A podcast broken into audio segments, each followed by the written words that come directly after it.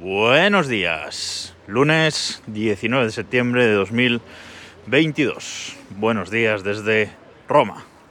Por aquí estamos arrancando el viaje bien tempranito como buenos turistas, pero eso no quiere decir que el podcast pare esta semana.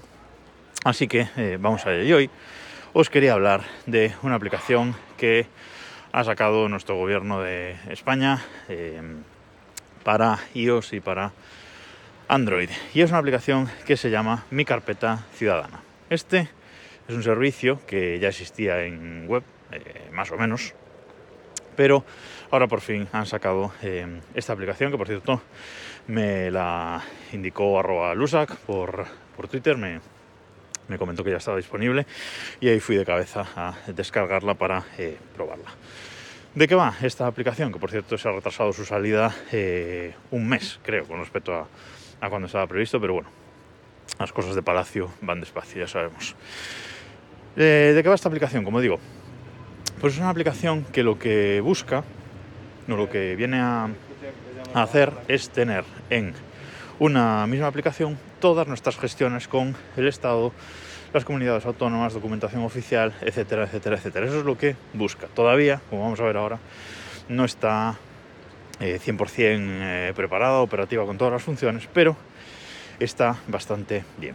Cuando entramos en la aplicación, tenemos que identificarnos de la típica eh, forma que nos sabemos identificar en, estas cosas del Estado, pues o bien por certificado digital, que es como yo recomiendo, instaláis el certificado digital de la FNMT en el móvil, tanto en iOS como en Android, y cuando vais a entrar en la aplicación, dais el certificado digital y para adentro. La forma más fácil de entrar sin duda. Pero bueno, también podemos utilizar lo de la clave permanente, todas esas historias, en definitiva, para identificarnos en servicios eh, del Estado. Y una vez entramos, eh, es una aplicación que tiene cuatro eh, pestañas en la parte inferior. La última pestaña es la típica pestaña de ajustes, donde podemos activar o no las notificaciones push de la aplicación y incluso ponernos una, una foto, ¿vale?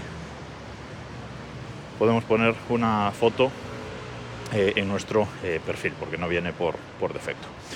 Luego tenemos una pestaña de inicio donde nos van a aparecer eh, un poco un resumen de todo lo que hay en la aplicación, ¿vale?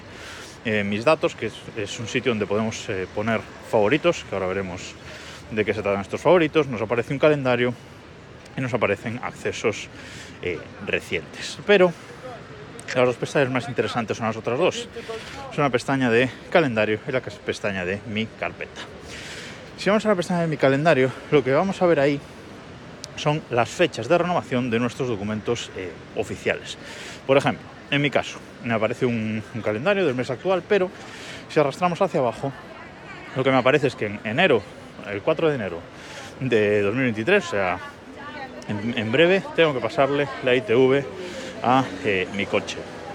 Y luego, eh, pues por ejemplo en 2024 me aparece que tengo que renovar los certificados electrónicos del DNI, tengo que renovar el eh, carnet de conducir y ya más adelante, pues en 2027 renovar el DNI y en 2031 renovar el pasaporte.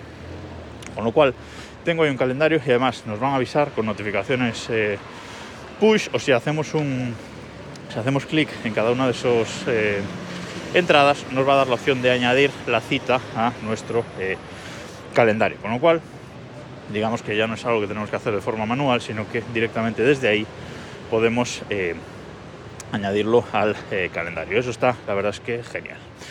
Y luego, la pestaña más interesante, pues es mi carpeta. Y ahí, en mi carpeta, es donde realmente podemos ver todos los datos relacionados con la administración, como digo.